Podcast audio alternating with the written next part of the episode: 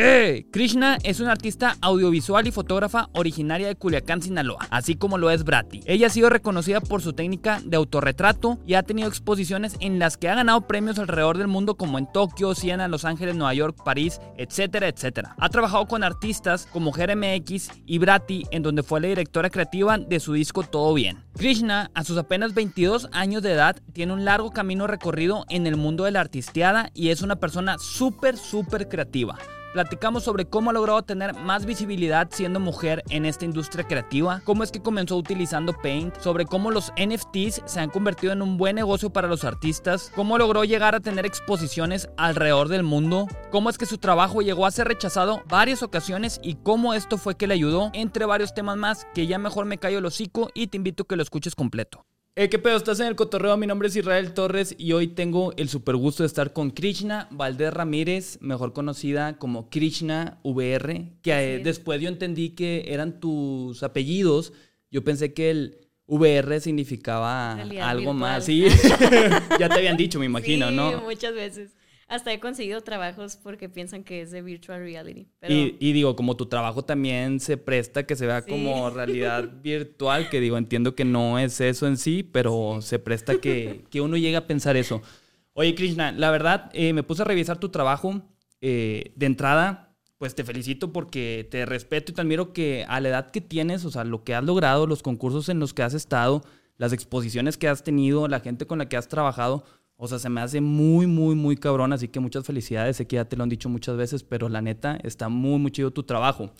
Eh, gracias, gracias, gracias, gracias. y le comentaba aquí al equipo de Warwell, le decía de que no manches, o sea, es que, o sea, pues siempre obviamente investigo a la persona con la que me voy a sentar a platicar. Em, y, o sea, contigo no, no terminaba. Eh, eh, son, es demasiado. la neta, qué chido, qué chido. Mucho que, que platicarlo, bueno. Sí, la verdad, sí. ¿Tú qué estudiaste? No estudié. Bueno, sí estudié, pero estuve un año y me salí. Me convenció más estudiar por mi lado todos los rollos que quería aprender. Estuve en medios audiovisuales casi un año, no llegué ni al año. Y me salí y empecé a hacer mis proyectos por mi lado. La universidad como que me gustaba, pero yo ya había pasado el proceso de aprender muchas cosas en las que me estaban enseñando. Y yo solita, la neta, le di YouTube, tutoriales, y se dio. Eh, eh, eso se me hace bien loco porque hoy en día pues está bien fácil aprender con YouTube eh, y hay muchísima gente que he tenido ahí la oportunidad de platicar que también me dicen que con YouTube pues ha sido su escuela. De hecho, hay un DJ que siempre lo menciono que le está yendo muy cabrón en Estados Unidos, en Estados Unidos ahorita que se llama John Kikit y él dice, a mí me deberían de decir licenciado en YouTube porque dice, yo todo lo he aprendido literal de, de YouTube y está muy, muy cabrón el güey. Y digo, órale, qué loco. Y luego, pues casos como el tuyo también, que me dices que aprendiste todo de, de, ahí, se me hace muy, muy chido. Licenciada en YouTube. ahí está, ahora sí ya lo puedes utilizar así de esta manera. ¿eh? eh y a qué edad te empezaste tú eh, a, a, entrar en el diseño? A los siete años yo ya estaba haciendo fotomontajes, pero... Empezaste con foto, ¿verdad? No diseño. Empecé solo con foto, pero no eran fotos que yo tomaba. Ese por ejemplo, agarraba fotos de internet de una princesa y me ponía en un fotomontaje de muy chiquita. Luego a los 11 ya empecé a agarrar fotos que había en las cámaras de mi familia, ¿no? De cámaras digitales. Y a los 12, eh, mi hermana estaba estudiando comunicación, le dieron una cámara y yo se la robé. Esa fue la cámara con la que comencé, con la que gané varios premios y, y, la que usé hasta casi los 16 años.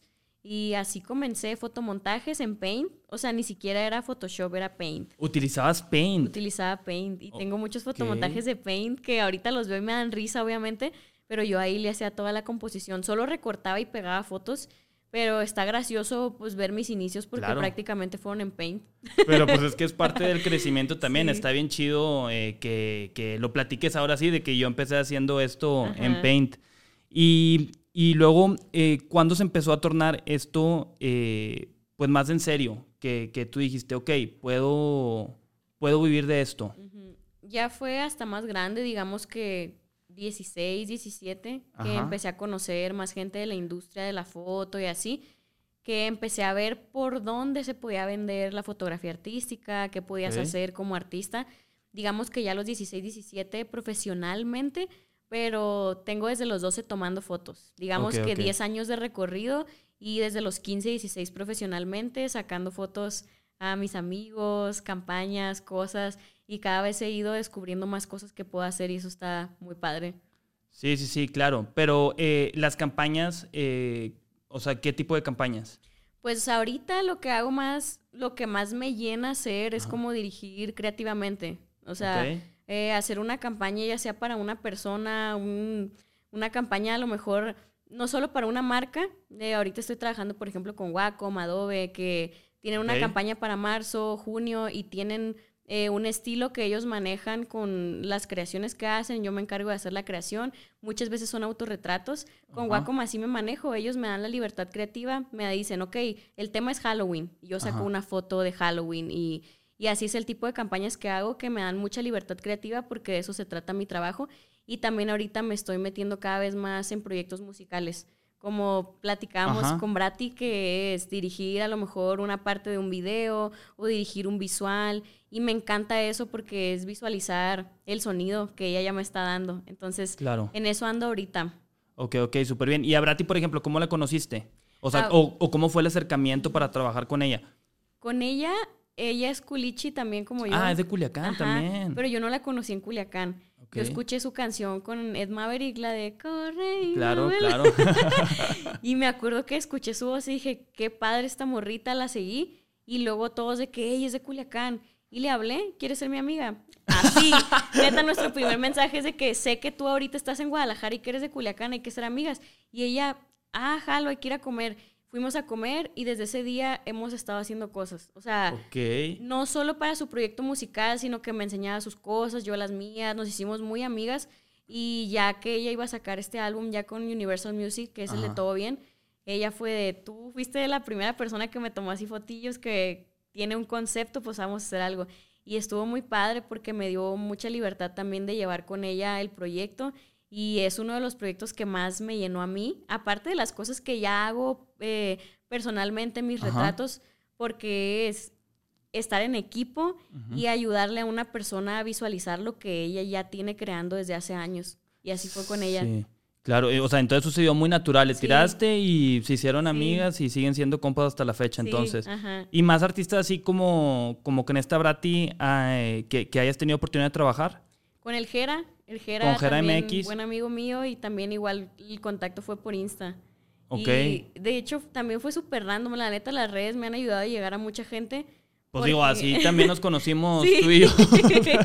sí, pues así es, pues de que veo un perfil y ah, está chido lo que hace, a ver qué sale después o hacer amigos, ¿sabes? Claro. Yo para eso utilizo las redes, para darme a conocer y también, sobre todo, para ir viendo más proyectos. A mí me encanta también tripear la música, entonces de Brati fue, me gusta tu música, solo quiero ver qué hay más allá pues de la música y me encanta eso. Yo soy una morra que sigue mucho proyectos musicales, entonces está perro porque también eso, el estar al tanto de qué está pasando en la música en México, en el mundo, también me ayuda de que luego conocen mi trabajo y sale algo. Y está perrón, me encanta. Sí, la neta sí. Y qué chido también que, que tuviste esta oportunidad de estar con, con Jera MX trabajando. Sí, sí vi las fotos y están muy, muy chidas. Eh, ¿Con él fueron puras fotos? Sí, fue pura foto. Sí, con él fue también de que, oye, ¿qué es lo que haces? Porque estuvo cura porque me dice, es foto, de ilustración, qué rollo. yo, no, son fotos. Pero, ¿qué podemos hacer juntos? Y yo, pues una sesión. Y dije, ¿cuándo puedes? Diciembre. Ok. y estuvo así bien rápido y muy padre también por Insta todo. Ok, pero a ver, edúcame. Eh, la chava con la que sale, ¿qué onda? Porque vi que eh, era Jera con una chava, ¿verdad? Ok. Era, es su ex. Es su ex, en serio. Ah, ok, nada, fue como que unas fotos de nosotros dos acá chidas, porque veo que tiene así como que en una tiene la cabeza de Jera, ¿verdad? Sí, sí, es que ese día fue de que, ah, también va a salir ella, vamos a hacer algo. Y de hecho la idea de las cabezas fue también random. Ese mismo día me dijo, oye, ¿crees que podamos salir de que con las cabezas aquí? Y yo, ah, sí. y ahí andamos consiguiendo una pelota por todos lados para poder imitar el volumen de las cabezas. Ok, ok, ok, ok, ok. Con tela verde, me imagino, y ya. No, no, nunca he usado eso. ¿Nunca has usado tela verde? ¿En serio? No, nada más fue la pelota y haz de cuenta que yo. Eh, pura edición. Pura edición, o sea, pegué la cabeza, imito las sombras, los volúmenes Nunca he tripeado con pantalla verde. He hecho cosillas en video como experimentando, pero me funciona más como eso, como ir por texturas, capas, volúmenes, imitar. Soy muy de fotomontaje. Ya no lo hago tanto al cine en mis fotos, pero sí soy como 50 la postproducción, 50 la planeación. Por eso me ayudó lo de la pelota, como para imitar el volumen de la cabeza. Ok, ok, qué loco, fíjate, o sea, qué, qué chinga te avientas ahí entonces en, edición. O sea, dime un tiempo estimado que estuviste trabajando eso, ¿recuerdas? Sí. Tuve una crisis con la foto de la cabeza porque no me, siempre digo que no me va a quedar y me queda, ¿no? Porque ahí le meto machín. Digamos que con cada foto, yo en sesiones entrego pocas fotos que muchos pueden decir de que, ¿qué onda? Pero es porque el tiempo de edición es muy largo. Porque están bien trabajadas, sí, sí, sí digamos que yo en una sesión te entrego tres, cuatro fotos finales, pero para mí son tres, cuatro obras a las que a cada una le dedico sus cuatro, cinco horas y es poquito. Si es una composición que hay más personajes, es una composición de cuerpo completo, hay veces que me aviento mis diez horas. Por, ejemplo, ahorita tengo una sesión que hice con Mike Salazar, un comediante, y cada foto le dediqué un día, o sea, 24 horas en cada foto. Y es, obviamente no estoy las 24 horas pegada, pero sí son 10 horas de edición más otras 5 que estoy viendo que le cambio, si hay algo que no coincide de la luz, porque como es una composición en la que me estoy inventando todo, tengo que ver qué es lo que no coincide y ser muy observadora. Entonces me sirve sentarme dos horas así, nada más a ver qué, qué falta, qué le pongo. qué loco, o sea, sentarte dos horas a estar contemplando para ver qué falta. Eh, me llamó la atención que también tienes, eh, vi que en Spotify tienes canciones. Eh, que llegaste a sacar canciones. ¿Qué rollo con eso? Ay, pues es que yo amo el arte, la verdad, todo lo que... Me queda claro. Hasta podría actuar si me dicen un día, o sea, me encanta todo lo, lo que tenga que ver con el arte. Y de la música, pues conocí un amigo que es productor, eh, se llama Argo. Él me contactó también por Twitter, por una amiga. Yo subí una nota de voz cantando una canción de Rosalía. Y él me dijo, eh, yo te quiero hacer una rolita. Y yo, ¿será? Eh, ¿Él es de Culiacán también? Es de Veracruz. De Veracruz. Entonces me dijo, vente a Veracruz. Un día que estuve en Ciudad de México, me fui en camión, no lo conocía. Y, ya nos conocimos, nos hicimos muy compas, grabamos ya tres rolitas. La verdad, eso lo dejé en pausa porque pues él está... Sí, vi que fue hace tiempo. Sí, ya no he hecho nada, pero... No descartas ahí volver. No lo descarto, me, me, divierto. Es para mí más como un hobby, más que como proyecto ya en sí. Para mí el proyecto principal de vida que tengo es con la foto y todo el arte visual, ¿sabes? Esa dirección creativa. Que digo, está chido porque pues ya lo visual lo tienes todo resuelto el día de mañana que quieras volver y me imagino estaría muy, muy cabrón. Digo, viendo el trabajo que hiciste, por ejemplo, con Brati, eh, eh, está muy, muy chido. O sea, ya tendrías ahí eso resuelto. Em, oye, vi que también ya entraste en el mundo de los NFTs. Eh, platícame sobre este trip, o sea, si lo entiendes tú ya chido o estás ahí dos, tres. Sí, Fíjate que empecé yo el año pasado, como por marzo, y fue un proceso de qué es esto, no sé qué es una criptomoneda, no sé cómo se compra, y pues empecé a investigar todo. Eh, me ayudó mucho un amigo que se llama André, que él ahorita ya es hasta NFT consul, como que consulta Sí, consultor de NFTs, ok. Y él empezó conmigo a decirme de que mira esta página, aquí puedes entrar a hacer esto. La verdad me ayudó muchísimo. Y yo la primera vez que lo hice sí tenía miedo de que qué tal que esto es una estafa, ¿sabes? Sí, sí, sí, o sea, como mamá pensando... Sí, y luego yo le, le, voy y le cuento a mis papás, ¿no? De que, oigan, quiero vender esto, es con criptomoneda y no sé qué, y mi papá, está bien, pero nada más no te ven a estafar, eh, ten cuidado. sí, la típica, es lo que te digo, o sea, digo, mis papás me dirían de que no, sí, ten cuidado, o sea, porque no, no, va a estar más complicado que lo entiendan ellos. Sí. Eh, y yo, todo, o sea, yo sí sé qué es, no, no le he entrado, pero no, no, no lo termino de entender todavía. Y me llamó la atención que tú, creo que lo has hecho varias veces, corrígeme. Sí, ya he vendido seis o siete. Seis o siete, ok. Como negocio, ¿te ha ido bien? La verdad que sí. Creo que ha sido de los mejores negocios de mi vida. Es que ese es el futuro. Y luego ahora con eso que viene el metaverso, y ahí va a suceder todo. O sea, tú estás ahí también puesta para eso. Estoy investigando del metaverso, o sea, estoy como que metiéndome en eso. Igual mi manager ahí está como que a ver qué hacemos eh, pero sí, con los NFTs fue un gran negocio porque nunca había encontrado la plataforma en la que se me pagara por crear. O sea, claro que se me paga por hacer una obra, después si la vendo, si hago luego algo con una marca, pero en sí, en sí, por una obra venderla, tiene que ser hacer un cuadro, hacer algo físico, ¿sabes?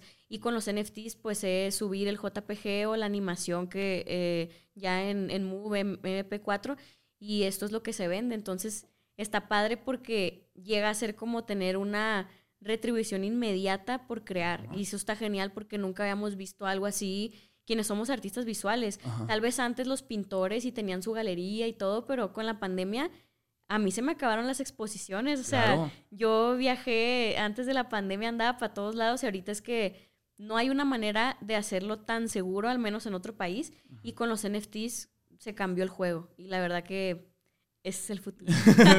sí, definitivamente. La neta sí, sí, sí está muy loco y qué chido que te está yendo bien. Pero lo haces por medio de una plataforma, o sea. Lo he hecho por Foundation y Maker's Place. Ok, y ok. nunca, la neta no lo sé pronunciar, no me odien, pero algo así es. ok, ok. Nunca.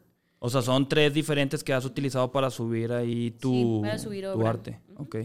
Órale, qué interesante. Eh, vi que también recientemente subiste un photoshoot inspirado en Nati Peluso. ¿Esto lo haces porque te gusta eh, o por algo en especial? ¿O qué trip? Mira, yo antes como que me rehusaba en hacer algo inspirado en. Ajá. Porque simplemente el photoshoot me inspiró el video, ¿sabes? Vi el video y dije, no sé, pero quiero hacer esa toma. Me encantó el piso, me encantó el estilismo que tiene Nati, que se la hizo una chica que se llama Carla, que la sigo en TikTok.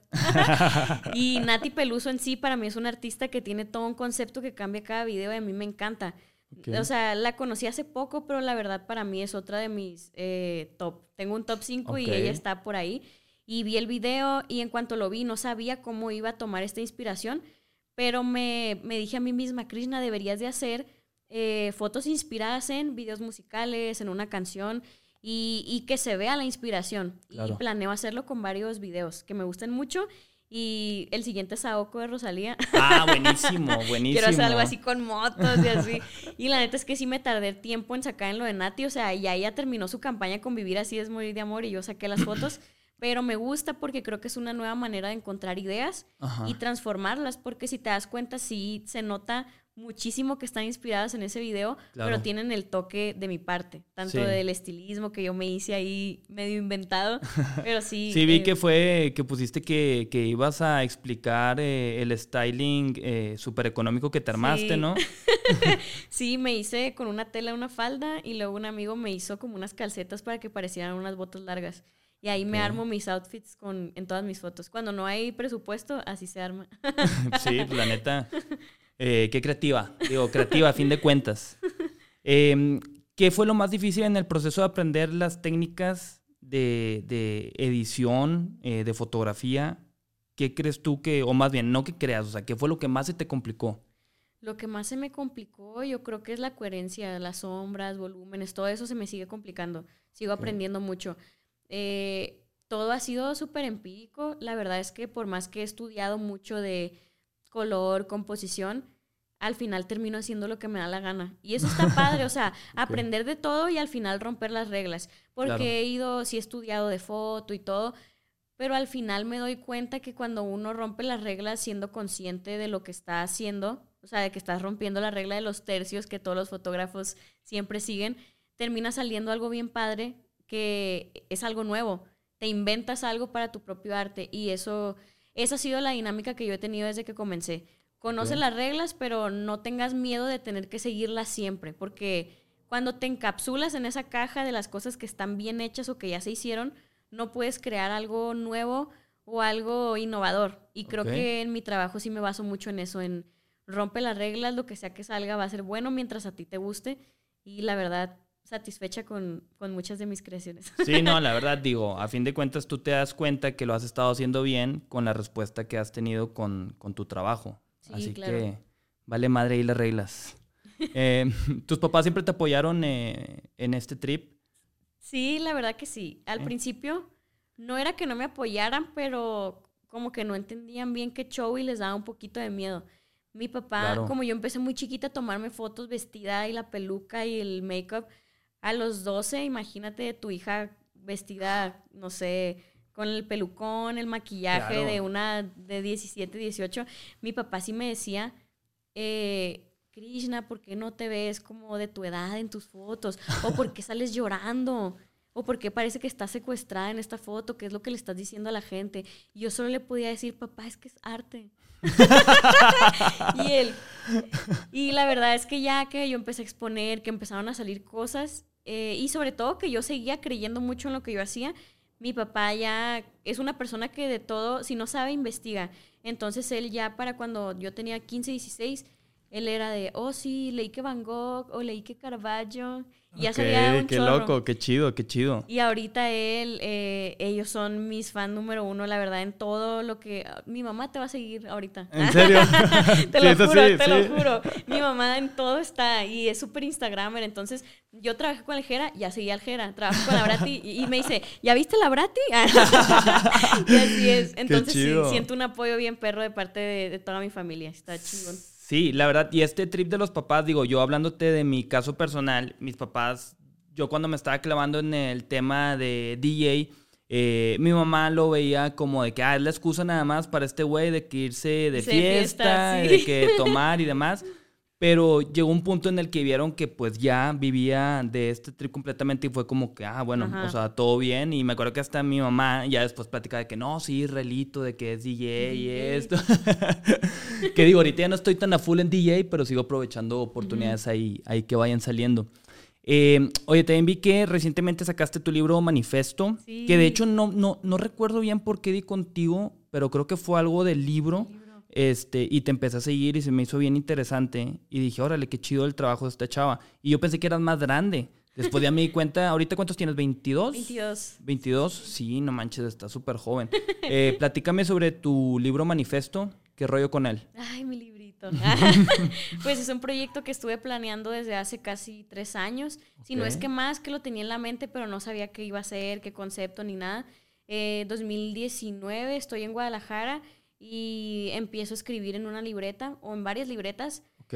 Como que Pero ese es un ejercicio que haces eh, recurrente o fue específicamente para el libro? Lo hago muy recurrente, es como mi terapia. Ok, em, buenísimo. No sé, me siento triste, feliz, no sé, cualquier momento que vivo en mi vida me gusta escribir cosas. Y la verdad me sirve porque luego lo leo y digo, ay, mi vida, ¿sabes? La Krishna del pasado. Claro. Y con mi libro fue así, junté muchas libretas en las que escribía textos la verdad para mí eran como unos mini poemas donde yo no quería hacer alusión a ninguna situación en específico, sino explicar solo cómo me sentía sobre algo, pero que nadie supiera con el texto qué era ese algo. Mi libro son textos muy ambiguos en los que hablo del proceso creativo de un artista, en, en las partes oscuras de ser artista y de expresarte con tu arte. Y el libro se llama Manifesto porque mm, yo soy muy fan de Lana, de Lana del Rey. Ok, claro. Eh, y ella tiene una canción donde dice, This is my commitment, este es mi cometido, My Mother Manifesto, mi manifiesto moderno. Y esa canción yo la tengo en repeat desde 2017 y me pega mucho porque ella en esa canción habla de cómo con su arte ella le está dando la oportunidad a nuevos artistas de que se encuentren, que escuchen una canción de ella y que digan, ah, yo también quiero hacer música o yo me siento identificado con este concepto. Y yo con mi trabajo, la verdad, siempre he dicho que mi prioridad es que cuando alguien vea una foto mía, le inspire algo, quiera crear una foto, un autorretrato gracias a eso, o que simplemente le recuerde a su papá, a su mamá una situación en su vida. Y de eso trata el libro, de que te recuerde a ti las cosas que tú estás pasando como artista como persona. Y la verdad, quienes más han conectado con el libro son artistas. Que me dicen, güey, estoy pasando por esto, siento que me entiendes. Y hay veces que me cuentan la situación y no es algo parecido a lo por lo que yo le escribí, pero está bien padre como con mi obra y con los textos que escribí en mi libro me puedo conectar con, mucha gente que está pasando por cosas que yo no tengo ni idea, pero como artista nos conectamos en el simple hecho de tener un proceso creativo y esa frustración de sentir que el tiempo se te acaba. De eso hablo mucho en el libro. Que yo con el libro estaba de, siento que me voy a hacer vieja y no lo voy a sacar. y justo lo platicaba yo mucho con el Gabriel, a veces llegaba a la casa y yo, ¡Ah! siento que nunca voy a sacar este libro. Y, y, eso que tardé tres años, o sea, no es un proyecto tan largo, pero tenía tantas cosas que quería decir que como que sentí que con el libro terminó una etapa de Krishna, la etapa del autorretrato, de la autorreflexión, como que ahora ya ya voy a hacer otras cosas. a ver, ¿cómo qué? Mm, pues ahorita, sabes, creo que cada vez me inspiro más en conceptos más básicos. Antes yo era como, no, es que la tela de ese color tiene que estar ahí porque significa esto, esto se va a O sea, que todo tenía que estar súper justificado. Y ahora simplemente me meto en el estudio, tengo un concepto que quiero hacer y juego mucho con él. Lo planeo porque a mí me encanta planear para poder improvisar. Yo siempre digo que mientras más planees tu estilismo, el color, el, estilo de lo que vas a hacer, más tienes chance de hacer una toma en este ángulo, cambiar, mover a, a la persona que estás retratando. Entonces ahora mi proceso se basa más en con qué vibro y qué es lo que quiero transmitir. Eh, sobre todo porque ahorita me estoy metiendo más en trabajar en retratos para otras personas. Entonces me gusta mucho que sea un 50-50. 50 lo que yo ya traigo como artista y 50 lo que tú eres como músico, como comediante, lo que sea que hagas. Me encanta. La verdad disfruto mucho eso porque es como un equipo que termina saliendo algo bien perro. Sí, la neta, qué chido. Este, oye, y luego con estas exposiciones que has tenido, vi que has estado en Nueva York, Los Ángeles, Tokio, Shanghái, París, Ámsterdam. Eh, ¿Cómo le hiciste tú para lograr llegar a tener estas exposiciones? Todas son un cuento diferente. ¿En serio? Sí, eh, de todo ha salido. Primero, eh, lo que hago mucho o hacía, porque ahorita ya tengo a mi manager que me hace un parón con eso, yo buscaba cosas en Google en YouTube. no, buscaba mucho de exposición, fine art, exposición, submission. Hay palabras clave que me llevaron a eso. Eh, por ejemplo, mis exposiciones en París, la primera fue en el Museo del Louvre. Y ahí fue por una convocatoria para artistas de retrato, que estuvimos 150 expuestos. Y eso fue porque busqué en internet por una artista que era mi amiga, también lo vi o sea, todo ha sido mucho redes sociales, encontrar oportunidades. También ha sido mucho de tocar puertas. yo siempre digo eso y no me da pena que eh, cuando yo veo, por ejemplo, una galería que tiene un estilo que sé que le puede gustar mi trabajo, hay muchos artistas que como que el, ego no les deja el tocar una puerta y, que te rechacen. Porque a mí me han rechazado muchas veces, o sea, de que no me gusta tu trabajo, me lo han dicho. Y, y, yo era que mandaba correos, aquí está mi trabajo, si te gusta mi portafolio, no puede ser que no sea este año, pero si tú algún día estás buscando a alguien con mi estilo, aquí está. ¿Y nunca te agüitaste gacho cuando te llegaban a rechazar de que dudaras de la calidad de tu trabajo? La verdad, obviamente que sí, pero está, ha sido muy padre porque esas mismas personas que me han rechazado me descubren después. ah, ok. Me ha pasado varias veces que me rechazaron en, en un tiempo y después es de que, oye, todavía te interesa. Y está bien perro porque te quedas, ok, en su momento yo no era lo suficientemente buena tal vez, pero crecí y aprendí lo suficiente para que ahora sí me puedas considerar. Y la verdad en eso yo soy de que, ah, qué padre, ¿sabes? Eh, en mi exposición de París así fue, hola, eh, eh, me llamo Krishna, soy artista visual, eh, voy a estar por Europa estos días porque gané este concurso, si te interesa mi obra, allá voy a andar. ¿Pero qué fue? ¿Un correo o qué fue? Correo, todo por correo. Y así conseguí una exposición en París, que era una exposición grupal. Y muchas otras expo también ha sido por concursos, que gano el primer, segundo lugar, una mención. Pero tú entras en concursos, o sea, igual, por internet, tú mandas de que tu trabajo. Internet, sí. Ok. Eh, pues la verdad hay muchas páginas que, sobre todo si eres fotógrafo, te encuentras muchos lugares donde hay convocatorias em, que metes tus fotos, ya te dicen que gana el primer lugar, el segundo, normalmente es exposición, algunos te vuelan, algunos otros no, solo exponen tu foto y en Japón así fue. Eh, en Japón fue, gané el primer lugar, de hecho gané el primer lugar dos veces en ese concurso con la misma foto. En una fue en autorretrato y la otra en retrato, gané segundo y como tres menciones y ahí no me, no me daban la oportunidad de volarme ellos. Entonces me armé de, ok, quiero ir a recibir mi premio, vamos a hacer algo. Hice talleres aquí en México, le conté a la gente que yo quería ir a Japón y muy bueno el apoyo. Y así ha sido. O ellos me, han ayudado con algo, como en la primera ocasión que fui a un concurso que fue en Italia. Ahí ellos me ayudaron, los conocí, me dieron oportunidad de exponer con ellos más de tres veces. Y digamos que todo ha sido un efecto mariposa. Ahorita estoy soltando todo, ¿no? Pero ha sido está chido, está chido. Un concurso me lleva a una exposición, la exposición me lleva a un trabajo, luego la exposición me llevó a un viaje.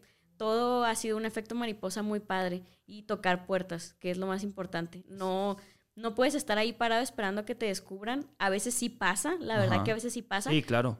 Pero si no llega, pues ahí tienes tú que ir bailando que estar a ver ahí te Chinga. Sí, no, la verdad sí. Eh, y se me hace muy chido que compartas esto porque eh, sé que hay muchos artistas que esperan justo eso, que sean descubiertos, pero no están eh, ellos haciendo la labor de estar ahí en chinga tocando puertas. Es que siempre te cuentan la historia de Justin Bieber que estaba en la calle Y que, wow, ah, lo descubrieron. Lo descubrieron y ya se fue acá al estrellato y muchas veces piensas que, que puede llegar a ser así. Sí, sí puede pasar porque me ha pasado que estoy, pero eh, cuando estoy trabajando, cuando estoy trabajando es cuando conozco gente que me lleva oportunidades que neta jamás me había imaginado. Entonces creo que hay una frase de Picasso que dice que la creatividad está ahí, pero te tiene que encontrar trabajando. Y me identifico mucho con eso porque yo solita a veces estoy agüitada de que, ay, no sale nada, no sale trabajo, ¿qué voy a hacer? Y me pongo a trabajar y sale algo. Y de eso se trata, la verdad, cuando eres artista, sobre todo cuando eres artista independiente, o sea, que no trabajas a lo mejor solo de, con una sola marca, con una agencia, eh, hay estos procesos en los que sientes que hay bajos de los que no te puedes recuperar, pero tienes que trabajar y tienes que disfrutar el proceso que es solo crear no estar buscando lo que va a pasar después, porque mis mayores frustraciones son cuando estoy haciéndome expectativas de algo. A cada cosa tienes que llegar con los brazos abiertos, lo que sea que traiga, que sea bueno para ti. Claro, y luego tú para trabajar, tú esperas, eh, como es un trabajo creativo, tú esperas a que te llegue la inspiración, a sentirte motivada, o tú te obligas a, trabajar. Ya como profesional, las dos. Eh, yo para mis propios retratos no me forzo, me, me, gusta la idea como la de Nati Peluso, me gusta, me di el tiempo de tres meses de crearlo y que cuando saliera hacerlo, pero también pasa que tengo un deadline y me tengo que obligar, pero la verdad es que nunca me obligo porque todos los proyectos en los que he trabajado, nunca he dicho, ay, no me gusta el proyecto, o sea, siempre salen cosas que en una semana se me ocurre algo. Eh, por ejemplo, con Mike Salazar, normalmente mi proceso es de 7 a 15 días que yo ya te tengo un mood board, yo ya te dije qué vamos a hacer o, yo ya te dije cómo va a ser la toma 1, 2, 3, 4. Y por ejemplo, con Mike todavía ni siquiera me había confirmado que íbamos a trabajar y yo ya tenía hecho el motor. Yo ya en cuanto me de que anticipo, yo, mira, aquí está todo lo que vamos a hacer. Qué chido. Y, fue súper rápido porque era algo tan diferente a mi estilo de fotos que yo había hecho, que vi dos stand-ups de él y lo conocí en persona y yo ya tenía resuelta esta parte creativa. ¿Tú no lo conocías antes de trabajar con él? O sea, ¿no ubicabas su trabajo? Sí, sí lo ubicaba, claro. Sí, y me dio ternura porque Normalmente cuando mis papás yo les cuento de alguien es de que, ah, no sé quién es, pero ahí van y ven, ¿no? Y con Mike los dos de, ah, sí lo conocemos. y sí, eh, cuando alguien me inspira se me ocurren cosas muy rápido. Qué chido. Eh, ahorita también que hablabas de TikTok, eh, tú le has entrado a TikTok, la verdad no revisé. Sí, tengo TikTok. Ahí, ahí pues donde sea es bueno entrarle. Sí. digo, teniendo claro que Internet y cómo te has conectado con todos por medio de redes sociales, con tu trabajo y demás, o sea, hay que estar en todas las redes. Pero ¿cuál es tu relación con TikTok? ¿Sí le entras acá o tranquilo? Me estoy adaptando porque TikTok es muy demandante. O sea, yo he intentado subir tres videos por día, pero yo no puedo crear tres, tres, horas al día. O sea, necesito saber qué hacer con esos tres videos o cuatro que quiero subir para ser constante sobre todo. Pero la verdad con redes sociales yo sí tengo una relación ahí como de amor-odio porque mi perfil es como un artista visual. Yo no, yo no te subo una selfie nada más de este, aquí estoy grabando. O sea, en mis historias sí vas a ver mi vida personal todos los días, o a veces. Pero ya en mi feed, como que sí soy muy demandante con lo que voy a publicar. O sí, veo que todo es relacionado a tu trabajo. Ajá. Y ponle que si voy a una exposición sí subo unas fotos porque es de mi trabajo, pero me cuesta mucho a mí ser muy, muy constante de al menos cada semana con el contenido porque es que a mí me toma una obra unos dos meses y pone que un mes cuando es un trabajo donde tengo una deadline, pero yo tengo una relación ahí de amor-odio porque quiero ser constante y quiero hacer contenido, pero yo como artista visual, yo no soy creadora de contenido, yo soy artista visual y sí creo contenido, pero mi, mi punto número uno de hacer arte es... Eh, lo que voy a proyectar, lo que le voy a contar a la gente, el trabajo que voy a hacer y no solo creo para Instagram o para TikTok. Entonces ahí está medio difícil. En TikTok trato de hacer todo el contenido que tenga que ver o a veces que no tenga tanto que ver, pero que sea algo de arte. Y me ha costado, pero ahí andamos. Pero, o sea, es que la verdad tienes como quiera mucho material con el cual, o sea, tú puedes jugar para utilizarlo en TikTok. Por ejemplo, esto de Nati Peluso, o sea, cómo hiciste todo el trip y luego el resultado final. Me ha tocado ver ahí varios. Yo soy, o sea, no tengo mucho conocimiento en el mundo de la foto y demás, pero he, he, visto, por ejemplo, fotógrafos muy cabrones, cómo suben como que el proceso y luego el resultado final y te quedas como que, órale. Y justo me estoy inspirando en ese tipo de fotógrafos que ya le entraron a TikTok y ya saben cómo va la línea de TikTok, que es muy diferente a Instagram. Reels y TikTok no nada que ver, o sea, es una cosa cada uno. Y mm, es eso, intentar adaptar lo que ya haces o una sola foto que pueda tener contenido, pero que el punto principal sea el arte visual. Claro. Pues sí, la neta ahí tienes buen material, ¿eh? Yo digo que sí lo debería de explotar. Es que, por ejemplo, con, en nuestro caso, o sea, nosotros Worldwide Records como disquera hemos descubierto eh, lo cabrón que es utilizar TikTok, para los artistas. Eh, claro ejemplo con Bruces, eh, que, que, la catapultó. Este, ella, ah, digo, aparte de TikTok, ella es una artista que tiene ya años trabajando en su proyecto y TikTok fue así de que, pum, amor desechable, o sea... yo la encontré con TikTok. ¿En serio? Qué chido, o sea... era una canción de Cleiro Sofía en español. Ok, sí, ah, empezó a hacer muchas versiones así en español y lo-fi y digo, muy creativa también Bruces. Y ella sí, eh, a comparación de lo que tú me platicas, ella sí se clavaba eh, en su día a día de que dices que TikTok, o sea, es mi trabajo ya también, es como que le invierto, eh, no sé, tres, cuatro horas al día para, eh, para estar subiendo este contenido, pero pues, o sea, le, le ha sumado súper cabrón. También recientemente está el caso, eh, no sé si has escuchado la canción de Te Marqué Pedo de eh, Das con Alex Luna. También TikTok, o sea, pum, hizo que la canción se fuera a la fregada. Y al grado que ya está, existe una colaboración con el remix de Nodal. O sea, y, y, y, y, es como que lo platicamos y, decimos, no manches, o sea, qué loco, o sea, TikTok, o sea, sí, hasta dónde te puede llevar, está increíble. Eh, platícame sobre Doméstica, vi que tienes unos cursos, eh, ¿cómo fue el acercamiento de ellos hacia ti? ¿Cómo estuvo el trip? Con doméstica tengo dos cursos. El principal, el que hice primero es el de autorretrato. ¿Ya fue hace mucho eso o hace cuánto tiempo fue? Tres años. Tres años. Ah, ok, ya tiene más o menos. Sí, ya tiene casi 10 mil, o no, si no es que 10 mil inscritos. Estudiantes. Sí. El segundo acaba de salir este año. Ah, no, el año pasado. Yo. Ah, tiene poquito. Y ese es de composición, que es más dentro de la edición. Y con doméstica, un amigo que se llama Mario Olvera, él hizo su curso con ellos y me recomendó y les gustó mi trabajo y pues wow, me llamaron, hicimos el curso, muy organizados, mucha profesionalidad con ellos. Me imagino, pues que es una plataforma súper cabrona. Y genial porque estaba bien padre con mi primer curso durante la pandemia. Como el tema de mi curso era autorretrato, como que también incitaba a la gente de que estaba en casa a hacer las fotos de su mm, casa a ellos mismos. Y mi curso en, en la pandemia dio un super boom a todo mundo le salía yo en los eh, anuncios. Los promocionales que tenían. Hola, soy Chris VR. ¿En serio? y estaba muy padre. Y ese curso sí pegó muy bien, la verdad. Este que tengo el último es como para ya personas un poquito más avanzadas. Entonces está un poquito más difícil. Y sí ha tenido muy bien recibimiento, pero el de autorretratos sí fue el que pegó muy bien. sí, la neta sí. De hecho me llamó la atención. Porque yo cuando te platiqué de, de este proyecto de Spot Academy yo pensé que no tenía ningún curso. Y después eh, Valeria Aguilar, la, directora creativa del sello, nos dice, ah, ya tiene un curso, ¿no? Y le dije, no, lo sí. y luego de que puse Krishna, curso, así en Google, luego sale que doméstica. y dije, órale, qué loco. Entonces sí, sí, ya, ya existía ahí algo de Krishna en cursos. Este, ¿En qué te gustaría mejorar? Mm, me gustaría ser una persona más organizada, más disciplinada sé que sí lo soy, pero hay muchas áreas en mi vida donde sí soy, soy bien distraída. De hecho, por eso ahorita trabajo muy bien con mi manager, porque él no me corretea porque yo hay cosas que yo hago por mi lado y que obviamente él me ayuda, pero sí es una persona como que me mantiene de que acuérdate de esto, estamos haciendo esto, acuérdate que estamos trabajando por esto. También me gustaría ser menos desesperada. Soy paciente para los procesos, pero con decirte que no me gusta cocinar porque me desespero. ¿Es en serio? o sea.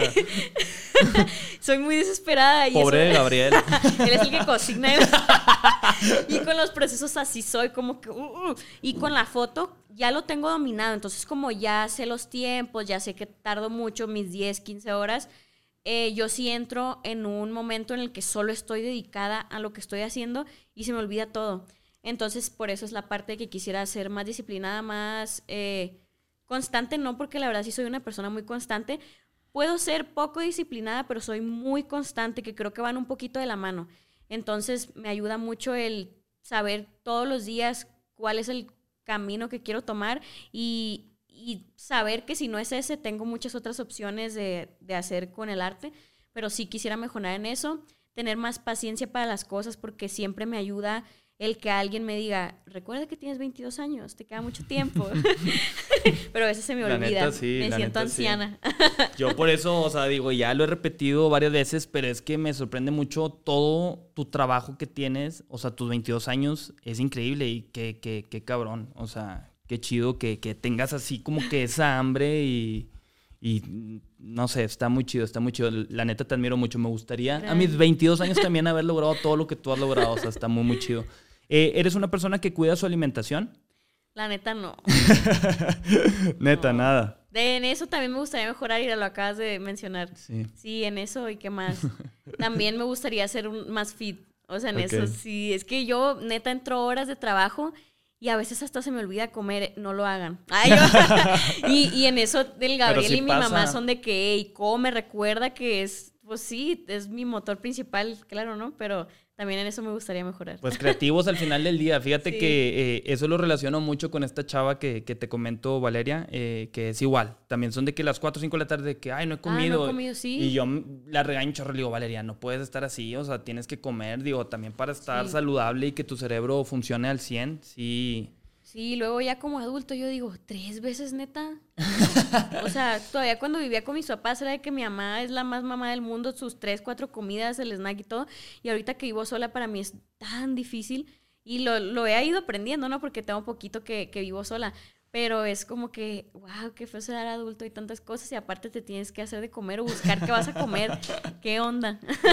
Pero, ¿sabes qué hack he encontrado que, que me ha funcionado muy bien? el ayuno intermitente. Ah, eso lo hago sin sí, querer. O sea, eso es lo que voy de que tú lo haces ya de manera inconsciente. Pero, pues, digo, esa es una ventaja entonces ahí, ahí que tienes. Pero sí, obviamente es súper importante comer. No necesariamente las tres comidas al día. porque, por ejemplo, yo como de que dos veces al día bien eh, y respeto el ayuno con 16 horas eh, y con eso eh, estoy funcionando chido. Ya tiene buen rato que lo hago también, aparte de tomar el mate y me he sentido muy bien. Em, ¿Consideras que has encontrado tu propósito en la vida? Mm, sí, pero va cambiando un chorro. O sea, por ejemplo, mi, propósito, lo, lo que está perro es siempre tener presente lo que quieres hacer ahorita.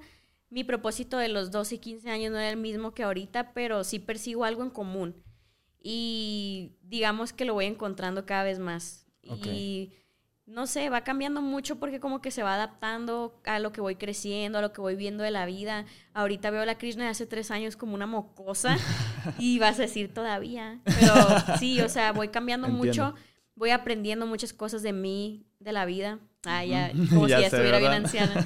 Pero sí, mientras más voy aprendiendo cosas, pues más cambia mi propósito a algo más no sé cómo decirlo, pero ya basarme en más cosas de mejorar yo como persona y más de cómo me vea yo y no cómo me vean los demás. En eso he trabajado mucho también, en solo satisfacerme a mí primero para luego poder que las demás personas aprendan de mí, que eso es lo más importante. Tener bien claro quién eres para luego ayudar, inspirar. Claro, y o sea, tu propósito actual, ¿cuál es?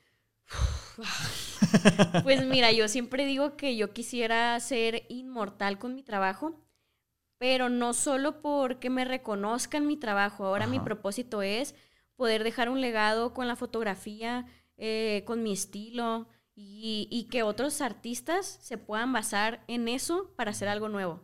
A mí me encanta, por ejemplo, Rosalía. Claro. porque yo digo, esa morra hizo algo ya existía, pero ella lo combinó, hizo algo nuevo y de ahí le está dando una puerta a más artistas para que experimenten con lo que ya hacen. Y eso es lo que yo quiero hacer.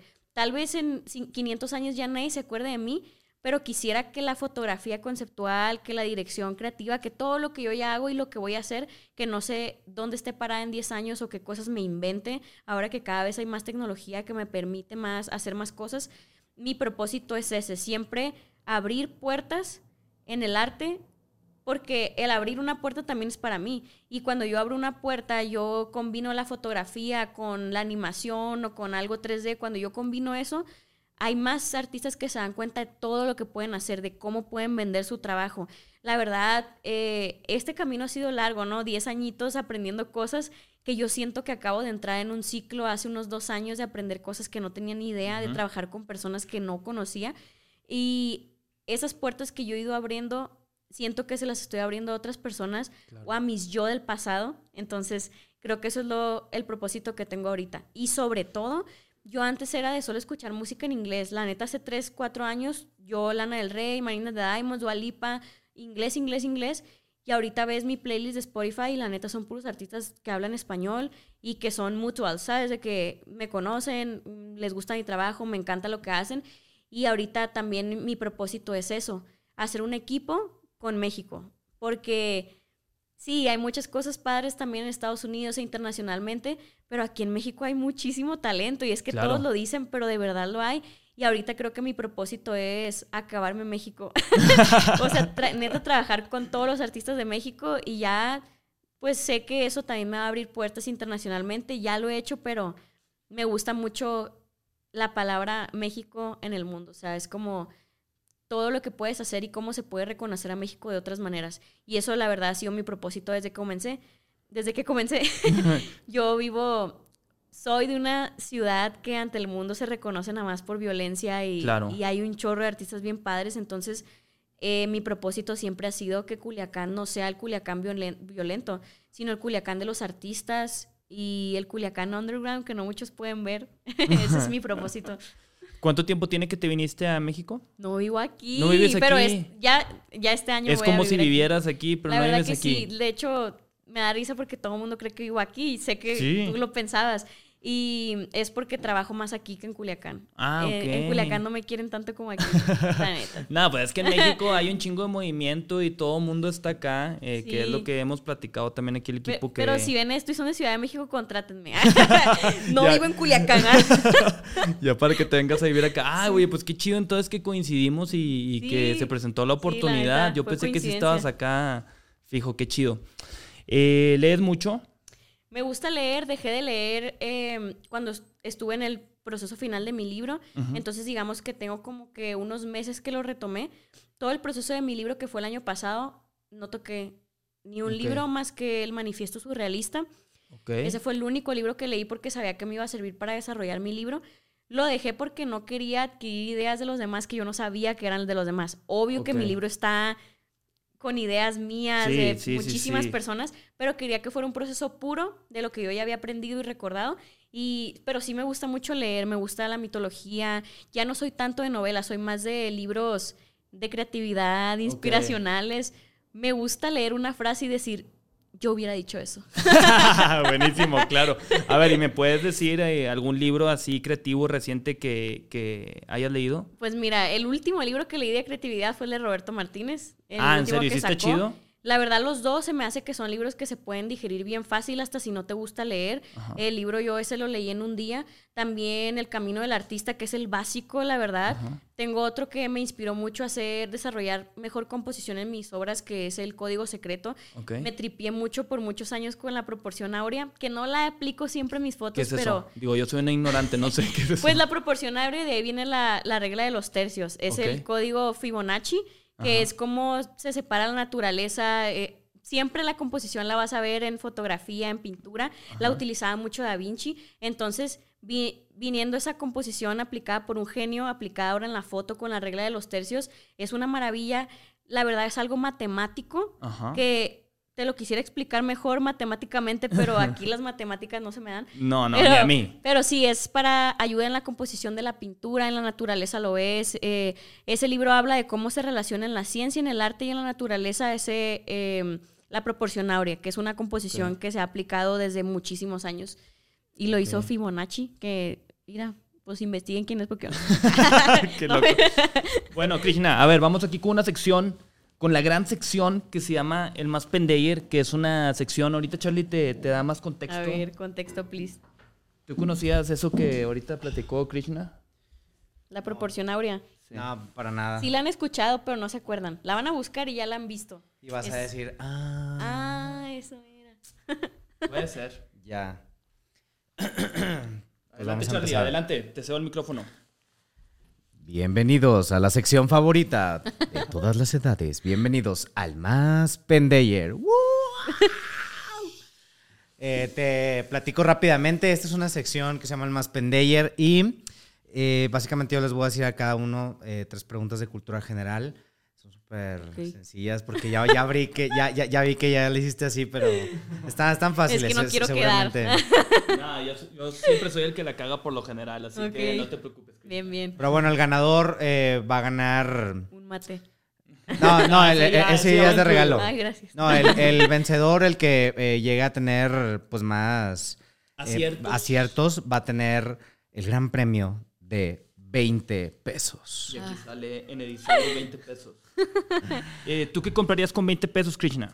Unos rufles, me alcanza porque ya también caros. O sea, estamos hablando de la buena alimentación y más los rufles. Mentiras. Oye, una... te das cuenta que ya hay varias razas que ya dice como que papitas y así. Sí, sí. De hecho, o sea, ya lo he mencionado anteriormente, pero nos da mucha risa con Paula Ayes, que ella mencionó que ella compraría un chile morrón. Un chile morrón. Se me hizo muy, muy creativa su Una respuesta. muy fit, aparte. Sí. Me gustó. Pero bueno, Krishna, vamos a empezar contigo. ¡Qué nervios! Yo te pregunto, ¿estás lista? Estoy lista. ¿Cuáles son los cinco colores del logo de las Olimpiadas? Ah. Tienes 10 segundos. Amarillo. No la cagué. Ajá, no sé. Rojo. Ajá. Eh, es morado. No. No. Azul. Ok, azul. Verde. Y te falta uno. Verde. Blanco. No. Ah, Israel puede robar la respuesta si se la sabe. Dijiste rojo, amarillo, verde, azul. Ajá, y te falta uno. Yo buscándolo a ver si. Em, Tres. dos. verde, azul. Uno. Eh, ¿Cuál? El color que les faltaba era el negro. Ah. y, juro que iba a decir negro, pero dije, no, no, no recuerdo. No, lo, no lo visualicé. Que, de hecho cada color sabías que es como que la representación de cada continente. Ah. O sea, por ejemplo, el negro es África, el rojo es América, el azul es Europa. Ah, está, está, muy interesante eso, ¿no? Cultura general. Israel, sigues tú. Adelante. ¿Quién es el protagonista principal de la novela El Señor de los Anillos? Tienes... El protagonista del Señor de los Anillos. Ajá. Tienes 10 segundos. El Ayawut. ¿Qué? El actor. ¿Sí, no? Es el no Ajá, pero ¿quién interpreta? A Frodo. A Frodo, correcto. Israel, llevas una. Muy bien. Llevas, muy bien, llevas una. Ya lleva 10 pesos. Eh, en, la, primaria vi, de hecho, eso. eh, sigues tú, Krishna. Ahí te va. ¿Cuál es la ciudad más poblada del mundo? Tienes 10 segundos. ¿Es Shanghái o Tokio? ¿Con cuál te quedas? es, una, e, es una de esas. Es que. Pero ¿con cuál te quedas? ¿Shanghái? Ah, Tokio, no, Tokio, dije Tokio.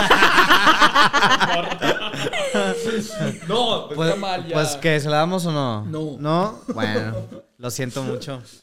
O sea, y eso que fuiste a Shanghái, ¿no? Es que fui a las dos, por eso dije, no sé cuál había más gente, no conté. no conté. A ver, Israel, si es tú. Échala. ¿Qué artista pintó la última cena? Tienes 10 segundos. Esa es una pregunta más para Krishna. O sea, es que quiere que pierda, quiere que pierda. Seguramente, seguramente ella se la sabe y se va a enojar mucho si no. Ok, Picasso. La contestó. Eh, puedes robarla. Leonardo da Vinci. Correcto. Muy bien. ¿Cuánto vamos ahorita? Vamos dos. No, uno, uno, ¿no? No, uno, uno. Sí, cierto. Sí. Uno, uno. Sigues tú, Cristina. ¿Cómo se llama el creador de la franquicia de las películas La Guerra de las Galaxias? O sea, hace Star Wars. Ay, no. A ver, espera. Tengo 10 segundos, ¿verdad? Tienes 10 segundos. Buscándole el ambiente la respuesta. Em, no, la neta, no me voy a acordar el nombre. ¿Ah? Y no, no. El creador, ¿verdad? El, el, creador, director, ajá. Es George Lucas. Correcto, Israel. Muy bien. Ok, muy bien. No me lo iba a saber. pues, y ya va la pues, última, ¿no? Y ya va la última tuya, que si no te la sabes, Krishna la puede robar. Y si es así, pues nos vamos a ir a muerte súbita. Ok. Entonces ahí va. Israel, ¿qué deporte practica Tiger Woods? Tienes 10 segundos. Hasta me dan ganas de responder mal adrede, pero. Sí, pues, arre, arre. Golf. golf. ah, iba a decir tenis. iba a decir tenis. Pero bueno, entonces ganó Isra. Fíjate, esto está muy loco porque es la primera vez que gana Isra. En, todos los volúmenes de las secciones. Es que sí vi. Por eso dije, pues, para que contestó bien, para que se ganen los 20 pesos. Sí, lo que no sabe la gente es que todo esto está planeado para que yo ganara hoy. Oye, Israel, pero ahora yo te quiero preguntar a ti. ¿Qué te, comprarías tú con 20 pesos? Eh... algo fit, seguramente. Pues sí, ya sabes cómo soy de mamador. Eh... Una lechuga. Pues sí, una, una, una barrita de, de proteína. Ah, sí, de, tus postres favoritos. Sí, muy rica del Seven. De, esas que dicen cero gramos, cero azúcar. O sea, no tiene nada de diversión. Es que fíjate que te comparto que soy una persona que está siempre como que checando ahí qué puedo hacer para mejorar mi salud porque yo era muy gordito. Eh, bajé de peso ya hace un chorro desde mis 18, 19 años.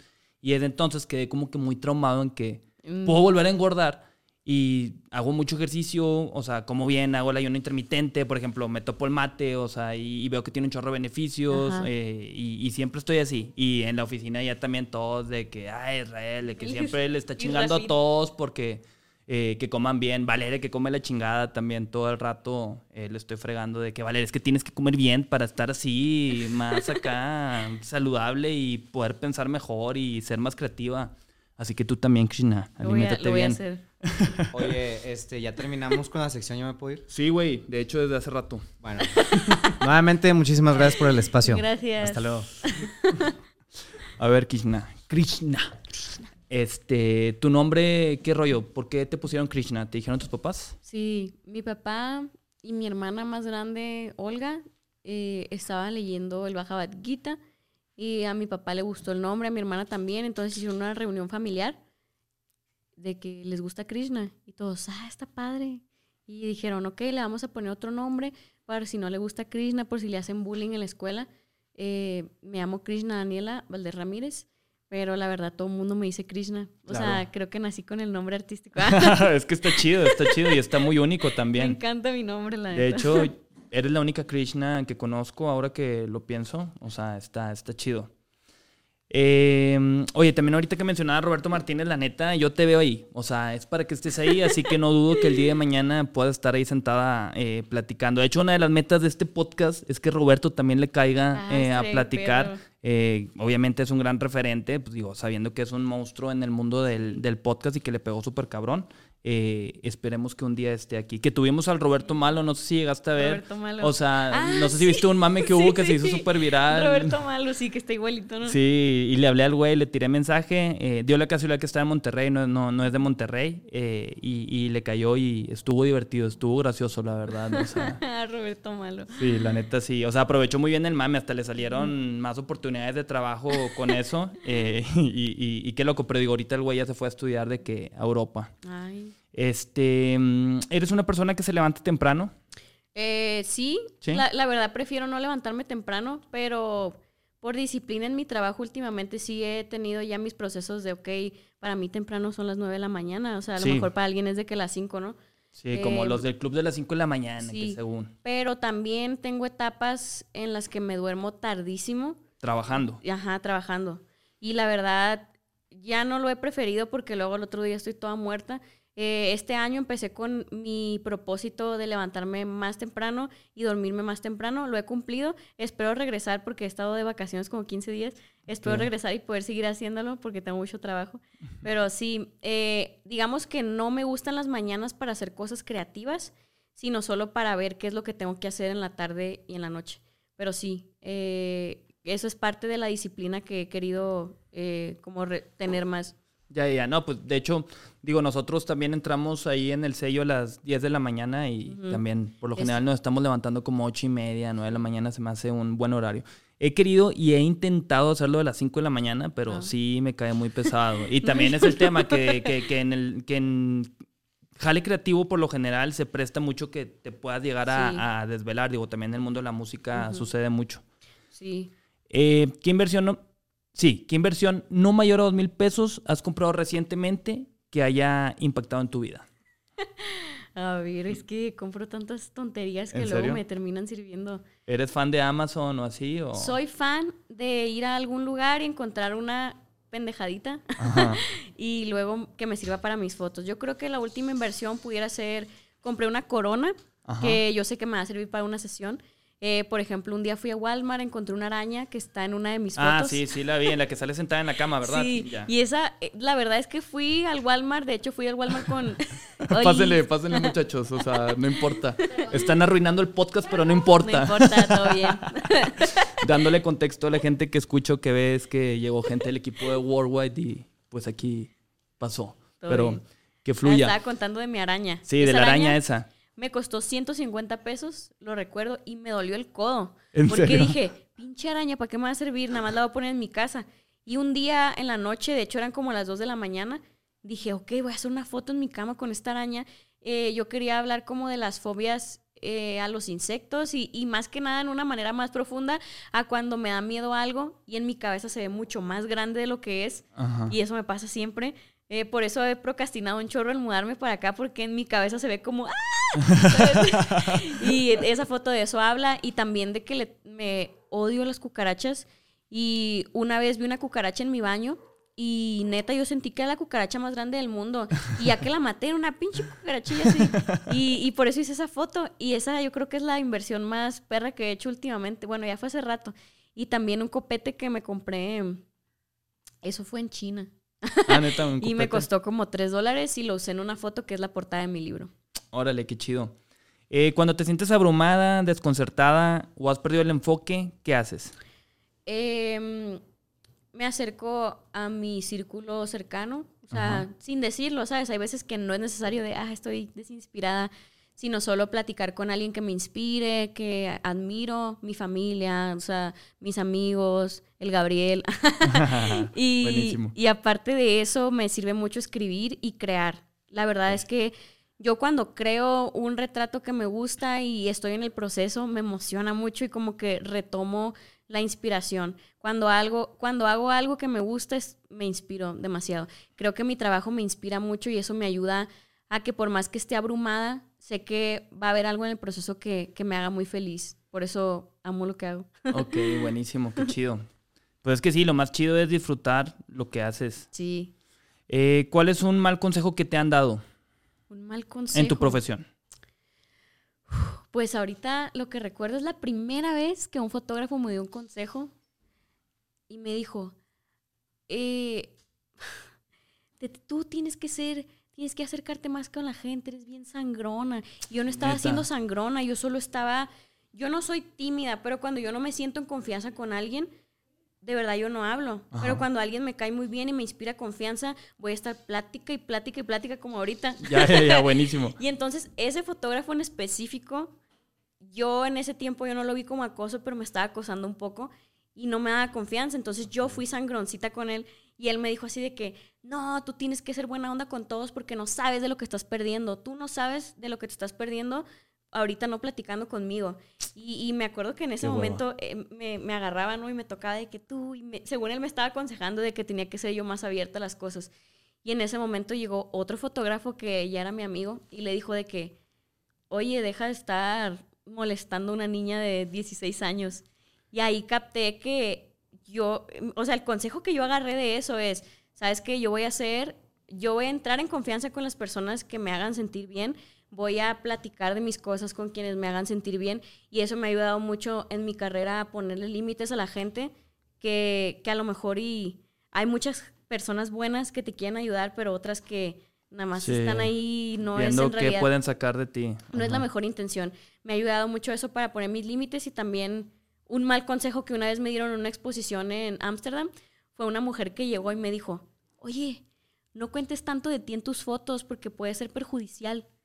Porque yo en esa foto estoy viendo que de ti abusaron de niña y aquí y así. y, y yo en ese momento dije, ella está viendo cosas que a lo mejor le pasaron a ella y se está proyectando contigo. Se está proyectando con mi obra y a mí me encanta contar las cosas que me pasan por más que sean personales. No, y está bien chido, la verdad. Eso es para también conectar conmigo misma con lo que hago porque alguien puede ver un mensaje, pero al momento de mi fotografía ser conceptual, te puede inspirar un chorro de cosas que a lo mejor yo ni siquiera estaba contando y eso es lo padre de la foto artística. Entonces para mí ese fue el peor consejo que me han dado. No te expreses tanto con tus fotos porque estás siendo vulnerable. El artista es vulnerable. O sea, si no es vulnerable, ¿para qué haces arte? Y, y pues sí, mal consejo. ¿Cuál ha sido la mayor dificultad que has tenido para avanzar en este mundo? Dificultad, me lo preguntan constantemente y la verdad es que creo que... ¿O sientes que todo ha sido muy natural y muy orgánico que no has tenido... es que sí he tenido dificultades, pero creo claro, que... siempre va a haber. Creo que esas dificultades han sido necesarias. Eh, de, de, más joven, que ahorita ya a mis 22 años creo que ya inspiro más profesionalidad que como lo hacía a los 15 que quería conseguir trabajos. Eso fue en un momento algo un poco difícil que me veían y me veían por abajo, como, ah, esta morrilla, ¿qué, qué, a qué viene al Congreso? No, no, o sea, como que sentían que yo era muy pequeña para enseñarles algo. Y sobre todo personas que ya llevaban mucho tiempo en el medio, la verdad la mayoría de las personas llegaron conmigo para enseñarme algo de buena manera y ellos aprender de mí, pero también en el camino hubo muchas personas que sí me, eh, como que me sentían poco profesional por mi edad. También me pasaba en mis talleres que una vez una señora me dijo, ay, yo pedí el reembolso de este taller cuando vi que tenías 17 años, pero me arrepiento. O sea, qué bueno que no me dieron el reembolso porque me has enseñado más que a todo lo que he ido, porque eres joven, sabes manejar un grupo. Y, creo que esa ha sido una dificultad que la verdad para mí es algo bien padre porque ahorita tengo 22 años y tengo mucho tiempo aprendiendo cosas, estoy en el camino aprendiendo más. Y, las dificultades que puede ser eso y también ser mujer en una industria en la que hay muchísimos hombres y hay una mujer de cada 100, es una dificultad que para mí me ha ayudado a sobresalir. Entonces, no es dificultad, para mí es una piedrita en el camino que la quitas y, y te la echas a la bolsita. Sí, claro. Y ahorita con eso que me comentas que, que sí es una industria también de, muchos hombres, ¿crees que ha cambiado eso eh, hoy en día o lo sientes muy igual? Em, la verdad sí, siento que cada vez hay más visibilidad para las mujeres, obviamente hace falta mucho. Em, pero sí creo que en general en el arte los últimos años se ha dado más visibilidad a las mujeres. Si te vas hace 500 años, según la gente no había artistas mujeres, pero en realidad era porque los hombres se llevaban el crédito de una obra que hacía una mujer o invisibilizaban a la mujer. Y, en sí, hace muchos años ya nada más eras negro y ya tus inventos eran de un blanco solo por el racismo. O sea, el solo hecho de haber avanzado como sociedad, creo que ha avanzado en que ahora las mujeres tenemos más visibilidad como artistas. Hace falta mucho porque hay muchos más hombres en, eh, como figuras de poder. Entonces, creo que hace falta mucho que trabajar, pero estamos ya estamos casi del otro lado y eso está padre. Sí, la neta yo también he visto que se ha destapado más el, o sea, que haya más mujeres eh, en industrias creativas en general y se me hace muy chido, porque sí, por lo general era, era más de hombres. Sí. Eh, ¿Qué consideras que hiciste bien para estar en donde estás el día de hoy? ya sé, te quedas oh, pensando, ¿verdad? No dejar de intentarlo y ser constante. Creo que no he dejado de crear desde que empecé a crear. Mm, no he dejado de hacer al menos una foto por mes desde que toqué la cámara. Y eso creo que es lo que he hecho bien. Porque me ha ayudado a no perder la pista de, de cómo ha ido evolucionando mi estilo, de las cosas que estoy haciendo. Y sobre todo siempre mantener los pies en la tierra. Que aunque estoy en el paso número uno de 10, 20 a los que quiero llegar, me ha servido mucho saber en dónde estoy parada y hasta dónde quiero ir y entender que esto es algo en lo que siempre me baso mucho. Yo creo que en el camino del artista o de lo que sea que hagas, siempre va a haber una persona que te va a ayudar a hacer algo y después te va a tocar a ti ayudar a otra persona. Y bajo ese mismo método creo que me he manejado y me ha servido mucho ayudar a personas que van empezando en la foto y que quieren aprender algo, no guardarme nada en mis talleres, porque esa persona, por más que aprende el 100% de mí, lo va a hacer a su manera. Y ese ha sido mi método. Alguien te va a ayudar en un momento de tu carrera y eso tú lo tienes que devolver con algo. Y hay veces que ayuda a personas que luego termina saliendo mal o así, pero no importa, creo que la intención es lo que importa. Sí, la intención lo es todo definitivamente. Eh, ¿Qué consejo te hubieras dado a ti misma cuando ibas empezando la Krishna del presente eh, a la Krishna del pasado que consideres que te hubiera facilitado eh, mucho el camino en lo que haces hoy en día? Pues lo que ya platicamos hace rato, sé paciente. No te desesperes, confía en el proceso. Y eso lo dicen un chorro, confía en el proceso, pero es verdad. Todo a su tiempo. Si yo le hubiera dicho ahorita a la Krishna del pasado de, hey, vas a sacar tu libro, a lo mejor me hubiera huevonado y ya de que, ah, pues ya me dijo la Krishna del futuro. Y no quitar los ojos de, de, del resultado, pero también disfrutar el proceso. Creo que me ha faltado mucho a veces disfrutar el proceso. Por ejemplo, con mi libro la sufrí. Me imagino, me imagino. Y, como que esa parte de disfruta el proceso es un consejo que le daría a la Krishna desde los siete años. ¡ah! Pero sí, como que soy un poco desesperada y me, me cuesta eso. Y sí le diría, disfruta, porque a todo te acostumbras. Sí, la neta, sí. Oye, ¿para ti qué es la felicidad? Y yo llorando. ¿Qué es lo ya sé, ¿verdad? Está bien, está bien. Tú, tú déjalo fluir, Krishna, no pasa nada. Qué chido, qué chido que se presente la oportunidad de que salgan esos sentimientos. Sí, siempre lloro. ¿En serio? ya me he visto llorar todas, neta. ¿Qué le, qué, ¿Cuál es la pregunta? Eh, ¿qué, ¿qué, es para ti la felicidad? La felicidad... Mm, soy muy feliz cuando estoy cerca de las personas que admiro. Ajá y no necesita ser alguien famoso, o sea, admiro a mis papás, admiro a mi pareja, a mi hermana, ¿sabes? Mm, eso es felicidad para mí y también mi definición de éxito, que pues es vivir de lo que amo. La neta, o sea, eso para mí es la felicidad porque desde muy chiquita yo decía, ah, quiero ser reconocida por lo que hago.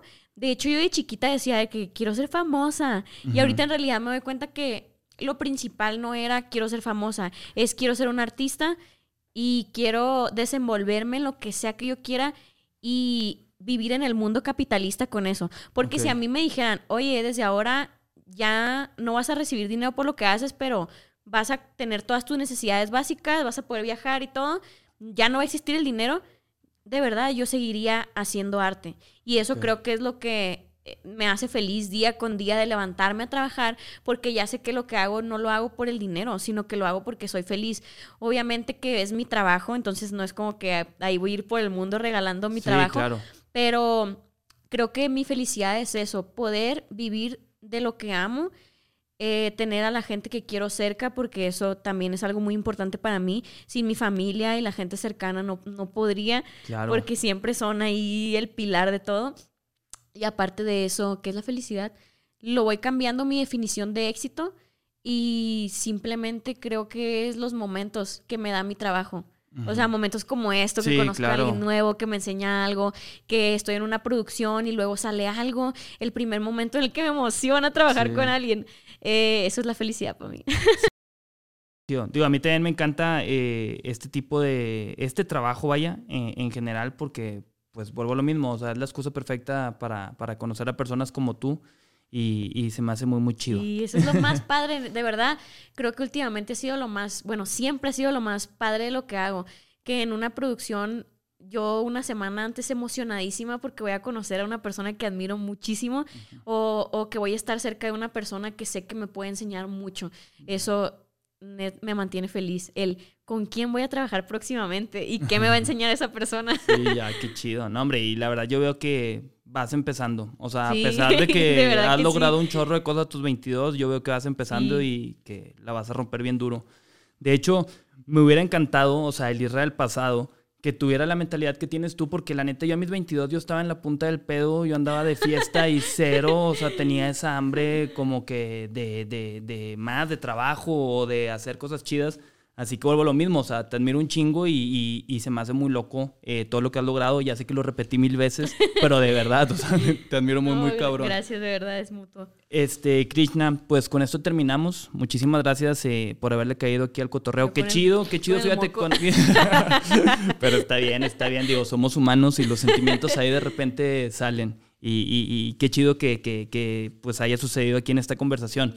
Este, espero tenerte nuevamente, qué chido que coincidimos. Este, eh, no dudo en que el día de mañana estemos platicando nuevamente. Igual y si vas a Monterrey, también ahí para que le caigan con el Gabriel, de que sirve que conocen el estudio allá de Warwick. ¿Ha, sido Monterrey, me imagino, o no? Sí, acabo de ir eh, justo por la producción de Mike. Estuve en Monterrey un fin. Ok, qué chido. Ahí, anduve. ¿Pero va seguido o casi no? La verdad, Monterrey no. Casi no. más, aquí en, Ciudad, de México. Es que es lo que te digo que aquí todo el mundo está y como que todo está en chinga y siempre hay trabajo y viene...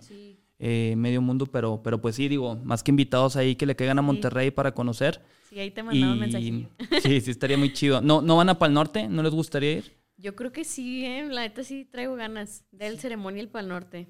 Pues órale, si se animan a Pal Norte, pues allá nos cotorreamos y, y le damos. Sí. Pues nuevamente gracias, Krishna. No, mil gracias a ti por la invitación, en serio. Fue una plática que disfruté mucho. qué chido, qué chido. La verdad también me queda claro eh, que el éxito que tienes es porque eres una persona muy real y muy, muy auténtica y, y, la gente siempre conecta con eso. Y ahorita, o sea, en esta conversación me quedó claro. Y me encanta conocer a personajes como tú. Igualmente, de verdad. bueno, gracias, nos despedimos. Gracias a los que se quedaron hasta el final. Bye bye. Ahora ya me voy a limpiar el moco. Buenísimo, Krishna.